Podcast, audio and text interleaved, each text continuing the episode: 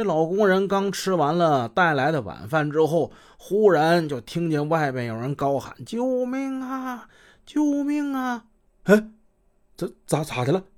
老头吓了一跳，眼看前面那人跑远了，老头从屋里出来看热闹。老头记得很清楚，出来的时候这地上啊有火星子，他只看到一个人跑过去，却并没有看到后面有人追。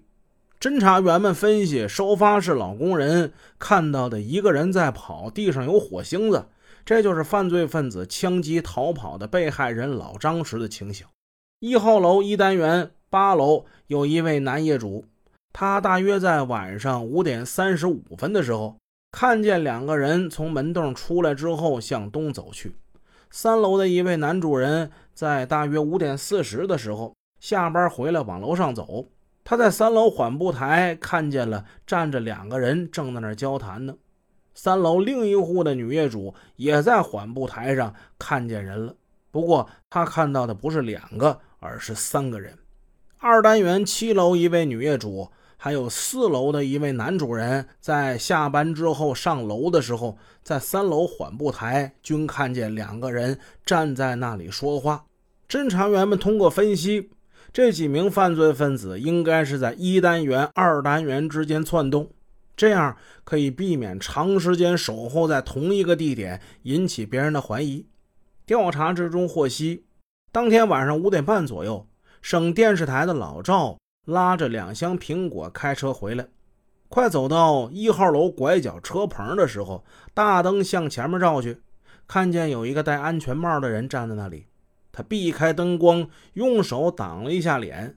当老赵搬着苹果箱往楼上去的时候，又看见过道上有两个戴着安全帽的人，很可疑。住在二号楼七层的一对夫妻，在大约六点钟左右，看见两辆双轮摩托从院子里开出来，上面坐着三个人，他们一路冲着北门开过去了。在现场西面和平南大街。和北面辽源路交汇的一十字路口东南角，有一个摆摊修理自行车的工人，他给的信息非常重要。他说，大概得从今年六月份以来，就一直有一个人在马路对面玛丽兰大厦拐角，就长时间在那儿站着，看样子好像是在那儿等人。这人呢，总是骑着一辆红色摩托车，那红色摩托车有黄色的车牌这个信息很重要啊！警员们迅速记录下来。案发当天，因为正是下班时间，那些曾经目击过犯罪分子的人们一般都没怎么太注意，也没有多想。有的以为那几个人呢是搞装修的，他戴着安全帽吗？当然，也有人以为他们是在查门牌号找人呢。调查情况初步表明，犯罪分子是装束相同的三个人。他们作案前在现场一带或聚或散，活动守候。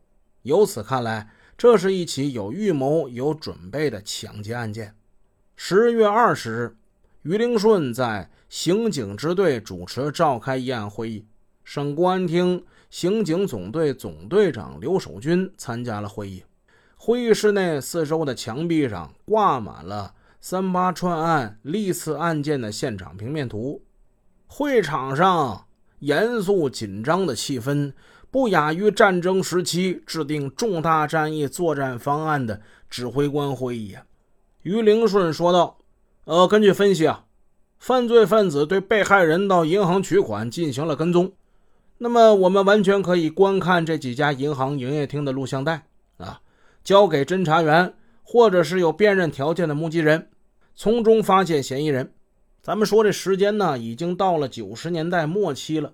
这个时候呢，沈阳的各家银行都陆陆续续的装上摄像探头了。虽然说那个时代呢，这个照的不是太清楚，但总比没有强。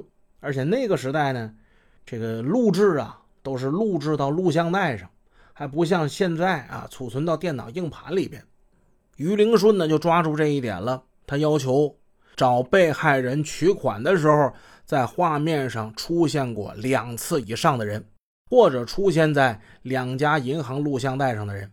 刑警支队技术一处的处长李学民他说道：“呃，三八川案犯罪团伙以往的作案手段是杀害司机、抢劫出租车。